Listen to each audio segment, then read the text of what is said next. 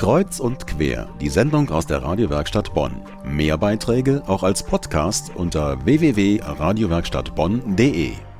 Es ist ein Tagebucheintrag, der unter die Haut geht. Gestern Abend mit komischem Gefühl meine Ausrüstung fertig gemacht. Es geht nach Kundus, in den Krieg. Wer weiß, jedenfalls sterben dort Menschen. Dieser Tagebucheintrag ist ausgestellt im Haus der Geschichte in Bonn. Er ist vom 16. Juni 2009 und stammt von Boris Barschow, ein Bonner Journalist mit einer ungewöhnlichen Biografie. Er wurde Oberstleutnant der Reserve bei der Bundeswehr und tauchte so in ein Krisengebiet ein, das vielen Deutschen fremd ist, Afghanistan. Über seinen Einsatz schrieb er nicht nur ein Buch, sondern er betreibt seitdem auch einen Blog im Internet, den Afghanistan-Blog. Und warum er das alles macht, darüber möchte ich jetzt mit Boris Barschow sprechen. Herzlich willkommen hier im Kreuz- und Querstudio. Hallo, vielen Dank für die Einladung. Sie sind kein Berufssoldat, sondern Journalist beim ZDF, derzeit hier in Bonn bei Phoenix. Aber Sie haben sich nach mehreren Lehrgängen bei der Bundeswehr zum Oberstleutnant der Reserve ausbilden lassen. Warum macht man das? Ne, warum ist eine gute Frage. Ich habe als Major der Reserve angefangen mit einem ziemlich hohen Dienstgrad. Ich habe äh, fürs ZDF damals äh, Ende der 90er Jahre über die Balkankrise und Kosovo-Krise berichtet und war in Piacenza und habe deutsche Tornados gezählt, die auf den Balkan geflogen sind. Habe dort Presseoffiziere der Luftwaffe kennengelernt und die haben mich hinterher gefragt, ob ich nicht Lust hätte, als Presseoffizier der Reserve mitzumachen bei der Luftwaffe. Und da habe ich gesagt, ja, ich war nie bei der Bundeswehr, sagen die macht nichts. Es gibt den Paragraph 40 Wehrpflichtgesetz damals noch. Wenn man eine zivilberufliche Qualifikation hat, die die Bundeswehr selber nicht ausbildet, dann kann man gemäß seines Alters und seiner Berufserfahrung in einen Dienstgrad auf einen Dienstposten gesetzt werden. Das haben die mit mir gemacht. Da war ich ein Jahr vorläufiger Major, musste vier, fünf Wehrübungen machen, bestimmte Anzahl von Tagen, dann wurde es ein richtiger Dienstgrad. Ja, und jetzt bin ich mittlerweile Oberstleutnant der Reserve der Luftwaffe. 2007 war Ihr erster Einsatz. Was war da Ihre Aufgabe? Ich war Chefredakteur der Sadaya Sadi, das ist die Stimme der Freiheit, eine Zeitung, die die NATO in Kabul produziert, landesweit für die Afghanen in drei Sprachen, Dari, Pashtu und Englisch. Die größte Zeitung Afghanistan, die modernste, mit einer Auflage damals von 380.000 landesweit, alle zwei Wochen. Und dort unterstanden mir sowohl 26 verschiedene Nationen an Soldaten, die für dieses Blatt geschrieben haben, als auch ähm, zivile und nicht zivile afghanische Übersetzer.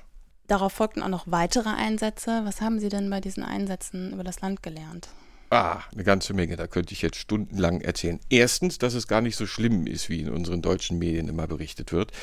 Denn in meinem ersten Einsatz musste ich oder durfte ich feststellen, dass aus meiner subjektiven Perspektive es nicht nur Tod, Terror und Taliban gibt, sondern auch Erfolg, Hoffnung und Schritte nach vorne.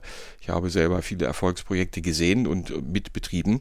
Und mich wunderte es schon, wenn ich mit denen dann als ziviler Journalist in deutschen Heimatredaktionen wieder unterwegs war, hat sich niemand für interessiert. Und das ist das, was ich auch in dem Blog eben probiere, die andere Seite einer Medaille zu zeigen und äh, die Menschen zu interessieren und alle, die in diesen Konflikt irgendwie involviert sind, eine Aufmerksamkeit zu geben und die Menschen zum Denken anzuregen, sich zu interessieren. Und wenn ich meine Vorträge halte oder Lesungen mache, treffe ich immer wieder auf Menschen, die sagen, ich höre jetzt mehr hin beim Stichwort Afghanistan.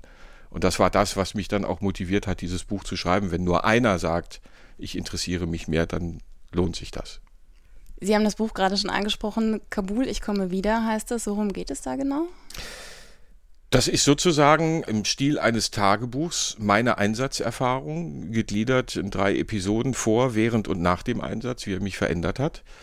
Ich habe eben halt probiert, meine Erlebnisse zu schildern, auch über die Menschen in Afghanistan zu reden, ein bisschen den geschichtlichen Hintergrund Afghanistans aufzuzeigen und es ist eigentlich das einzige Buch, äh, das zurzeit immer noch auf dem Markt ist seit 2007, das sich mit den positiven Seiten dieses Einsatzes beschäftigt. Alle anderen Bücher beschäftigen sich mit einer sicherheitspolitischen Nichtnotwendigkeit oder was auch immer, dass das alles nicht toll ist und wir da nichts zu suchen haben durch die Medienberichterstattung hier in Deutschland über diese ganze Mission, die ziemlich einseitig ist, wird eigentlich ein Bild skizziert, als wenn dort unten der dritte Weltkrieg irgendwie ausgebrochen ist. Das ist er definitiv nicht.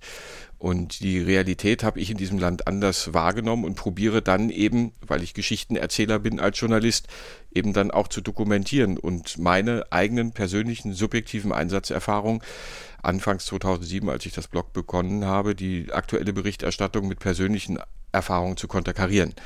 Und das geht jetzt, nach fünf Jahren bin ich dabei, dass ich jetzt gerade einen 19-, 20-jährigen Nachwuchsjournalisten in Kabul unterwegs habe, der sich an mich gewandt hat und der eben seine Geschichten aus Kabul fürs Blog schreibt und die, die Leute auf der Straße befragt.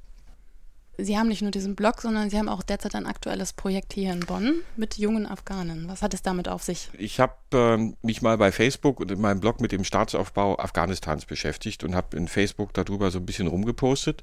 Und dann sind ein paar Afghanen auf mich zugekommen, alles junge Studenten. Die haben gesagt, Mensch, lass uns doch so eine Arbeitsgruppe machen, eine wissenschaftliche Arbeitsgruppe und wir probieren ethnienübergreifend und politikübergreifend uns mit den Problemen Afghanistans zu beschäftigen.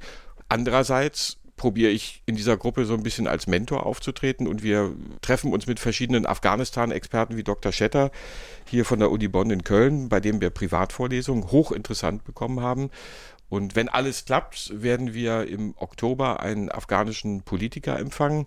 Ich habe zwar eben gesagt, politikübergreifend, aber er nennt sich der Gandhi Afghanistans, der Dr. Ramazan Bashadost, der sich gegen die Korruption in Afghanistan einsetzt, eine eigene Foundation hat. Und wir wollen seine Perspektive, sein Blickwinkel auf Afghanistan in Deutschland dort hinbringen, wo die Leute zuhören sollten, zu Politikern, zu Afghanen und anderen Interessierten. Der Afghanistan-Blog im Internet afghanistan-blog.de. Betrieben wird der Blog von dem Bonner Journalisten Boris Barschow. Ganz herzlichen Dank, dass Sie da waren. Ich habe zu danken. Chodafes.